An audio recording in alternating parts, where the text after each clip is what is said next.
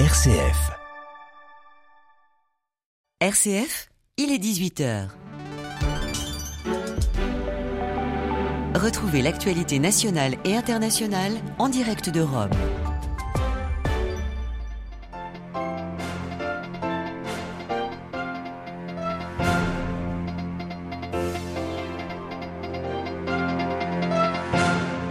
La situation sécuritaire toujours préoccupante à Bunagana, à la frontière entre la RDC, le Rwanda et l'Ouganda. Après la prise de contrôle de la région par les rebelles du M23, chaque camp se renvoie la responsabilité. Le point de notre correspondant à Goma dans un instant.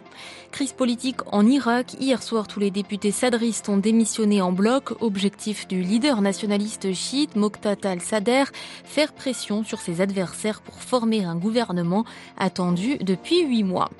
Quelle application des droits humains en Égypte? C'est la question que nous posons dans notre dossier en fin de journal. Le président Al-Sisi, à l'origine d'une sévère répression, a proposé des libérations de prisonniers et un dialogue national qui peinent à voir le jour. Radio Vatican, le journal Delphine Allaire. Bonsoir. La situation demeure confuse à la frontière orientale de la RDC avec l'Ouganda. Après une attaque ce matin du groupe de rebelles du M23, une partie de Bunagana est sous contrôle de ses combattants. Les échanges de tirs ont duré plusieurs heures sur plusieurs fronts. Le point sur la situation dans la région avec Augustin Mossanguet depuis Goma. Aucune communication officielle de part et d'autre n'a confirmé la prise de contrôle de la cité de Bunagana à Djomba, dans le territoire de Rutshuru au nord Kivu, par les rebelles du M23. La société civile sur place et la population ont annoncé tôt le matin un repli stratégique de l'armée congolaise vers le territoire ougandais après un encerclement de la cité par le M23 avec l'appui cette fois du Rwanda et de l'Ouganda. Vers midi, les mêmes sources ont précisé que la cité était sous contrôle de M23. Silence de mort de la part des autorités congolaises, de l'armée et même des rebelles. La société civile de Goma, qui à son tour confirme la chute de Bunagana, s'est dit inquiète. L'ennemi veut couper la partie sud du Nord Kivu à la partie nord en passant par Rutshuru pour conduire son assaut sur la ville de Goma. Sur place à Bunagana, le M23 occuperait déjà les bureaux administratifs du poste frontalier de Bunagana entre la RDC et l'Ouganda. Goma, Augustin Monsanguet, Radio Vatican. Et le Rwanda accusé de tirer les ficelles des rebelles du M23 cible lui l'ONU ce lundi. Kigali regrette que les Nations Unies prennent parti selon eux pour Kinshasa.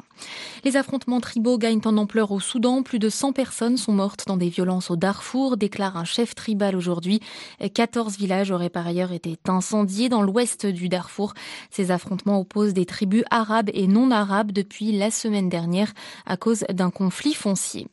Dernier jour aujourd'hui de la présence française à Ménaka au Mali. Les militaires vont quitter officiellement la base et en remettre les clés aux forces armées maliennes. Euh, L'avant-dernière étape du départ de la force anti-djihadiste Barkhane du pays. Ces militaires français quitteront le Mali pour de bon à la fin de l'été.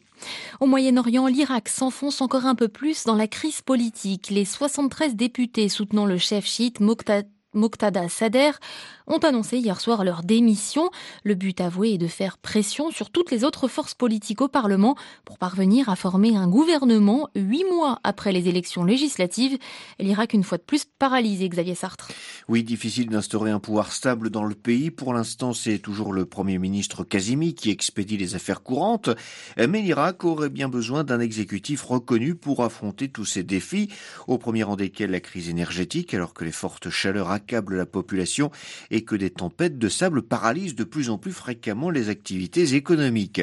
Moqtada Sader, en demandant à ses députés qui forment le premier groupe parlementaire de démissionner, espère provoquer ainsi une sorte d'électrochoc. Certains analystes y voient plus une manœuvre pour ne pas avoir à endosser la responsabilité du mauvais fonctionnement de l'administration. Toujours est-il que l'Irak s'avance vers l'inconnu. Les nouveaux députés qui remplaceront les démissionnaires appartenant à différents partis. Le paysage politique ne devrait donc pas s'éclaircir. Autre inconnu, que va faire la rue Les Irakiens avaient déjà manifesté massivement en 2019 contre la corruption et le système politique. Que vont-ils faire maintenant qu'une partie d'entre eux ne sera plus représentée dans l'hémicycle? Il va falloir maintenant attendre quelques jours pour voir comment les partis vont se positionner les uns aux autres. Merci Xavier Sartre et le leader chiite Moqtada Sader qui a tout récemment annoncé rendre les biens immobiliers saisis ces dernières années de manière abusive et illégales appartenant aux communautés chrétiennes. En février dernier, 120 terrains avaient déjà été restitués à des propriétaires chrétiens dans la région de Bagdad. Israël redoute de plus en plus des attaques de l'Iran. La diplomatie israélienne appelle aujourd'hui ses ressortissants à quitter la Turquie où elle redoute de possibles attentats contre des Israéliens en vacances dans le pays.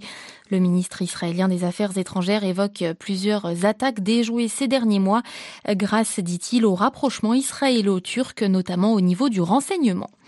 Israël où ont atterri aujourd'hui Ursula von der Leyen et Mario Draghi, la présidente de la Commission européenne et le président du Conseil italien sont en visite officielle pour discuter énergie et guerre en Ukraine. Les dirigeants européens souhaitent une coopération énergétique avec l'État hébreu pour remplacer notamment les hydrocarbures russes. La grève des magistrats en Tunisie perturbe les autorités politiques et institutionnelles. Un juge membre de l'autorité électorale a démissionné ce lundi en solidarité avec les grévistes. Depuis deux semaines maintenant, les magistrats protestent contre la révocation de 57 de leurs confrères par le président tunisien Kaïs Saïed. La vague de chaleur anormale fait suffoquer le sud de l'Europe et particulièrement l'Espagne. Plusieurs villes d'Andalousie tournent au ralenti ce lundi, 45 degrés à Cordoue ou Séville, un signe du réchauffement climatique selon un expert de l'agence météorologique espagnole.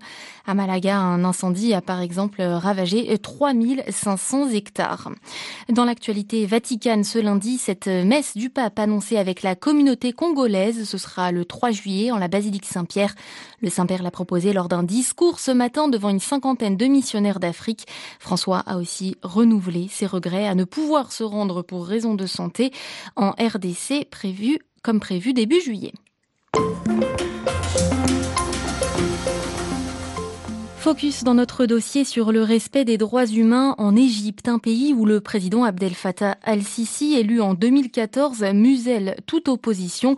Le régime est d'ailleurs régulièrement pointé du doigt par les ONG, mais le 26 avril, le président al-Sisi a fait deux propositions. Réactiver le comité présidentiel des grâces et le lancement d'un dialogue national. Depuis seulement 60 000 prisonniers politiques remplissent toujours les prisons égyptiennes. Aujourd'hui, la justice égyptienne annonce la libération de huit d'entre eux. Quelles sont les motivations du régime égyptien? La réponse de Farah Ramzi, chercheur en sciences politiques.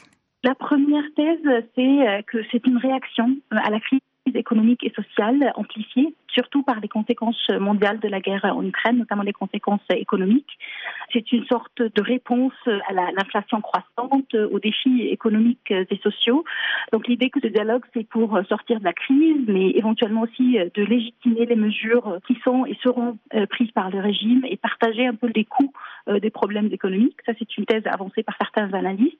D'autres pensent que c'est une étape qui vient culminer des étapes déjà prises par le régime de depuis septembre 2021 avec l'annonce d'une stratégie nationale des droits humains, avec la suspension de l'état d'urgence, plus le président avait déclaré 2022 comme étant l'année de la société civile. Et lui-même, le président Abdel Fattah el-Sisi, en annonçant le dialogue national, il dit qu'il avait toujours cru à l'importance de la réforme politique, mais qu'il y avait d'autres priorités. Euh, donc l'idée qu'on est dans une nouvelle phase, en tout cas au niveau discursif, par, dans le rapport du régime avec les droits humains, dans une négociation, une sorte de redéfinition des rapports euh, État et société. Pourquoi, malgré ce, cette répression qui est connue, euh, le président Al-Sisi bénéficie-t-il d'une sorte de bienveillance internationale, puisque il n'y a pas encore de dénonciation qui a eu lieu contre lui? Le régime a de très bons rapports euh, économiques avec euh, les pays euh, occidentaux, que ce soit les États-Unis, la France et, et, même l'Italie malgré tout, et surtout le commerce des armes. En plus, progressivement, le régime construit un discours très clair où il refuse des conditionnements de la coopération par des leçons entre guillemets en droits de l'homme.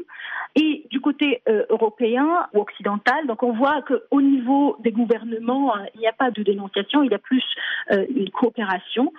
Par contre au niveau des sociétés européennes il y a quand même des mobilisations. On voit en Italie par exemple il y a une mobilisation très large pour la libération de, Patrick Zaki qui, était un militant de droits de l'homme et qui a réussi à, à le faire libérer en février dernier. Il y a aussi quand même des thèses qu'il y a des pressions gouvernementaux, mais qui ne sont pas peut-être pas très explicites. Donc, il y a une thèse qui dit que toutes les étapes prises par le régime depuis septembre dernier, c'est pour apaiser les États-Unis et pour assurer la continuité de l'aide économique et militaire.